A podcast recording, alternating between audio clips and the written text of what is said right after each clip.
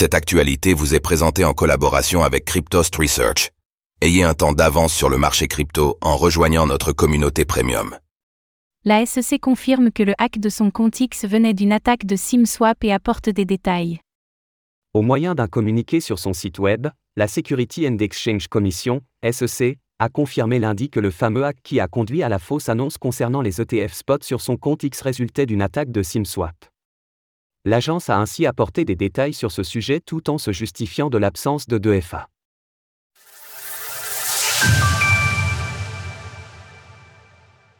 La SEC revient sur l'attaque de SimSwap sur son compte X.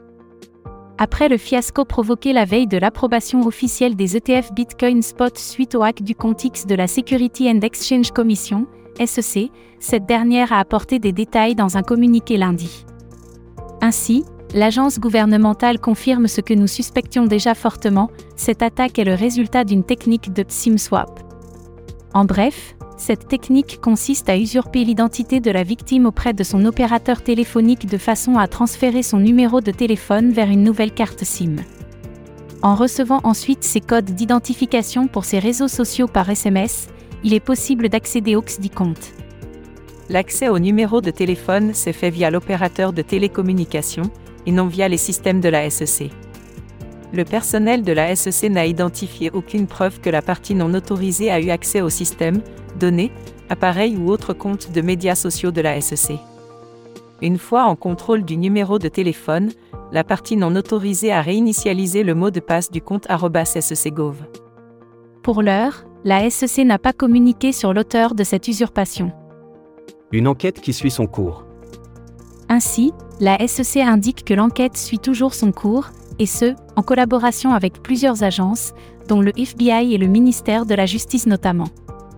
Outre l'identification du ou des coupables, il est par exemple question de savoir comment l'opérateur a pu être dupé, s'il s'agit bien d'une duperie, et par quels moyens il a été possible d'identifier le numéro associé au compte X de la SEC.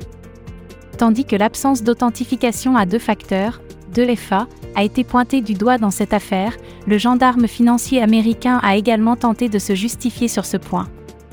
Alors que le 2FA avait déjà été activé sur le compte X de SECGov, il a été désactivé par le support X, à la demande du personnel, en juillet 2023 en raison de problèmes d'accès au compte.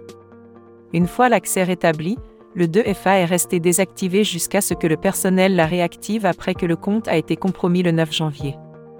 Depuis cet incident qui a fait d'elle la risée de la communauté crypto, la SEC affirme que le 2FA a été réactivé sur l'ensemble des réseaux sociaux où il est possible de l'activer. Retrouvez toutes les actualités crypto sur le site cryptost.fr.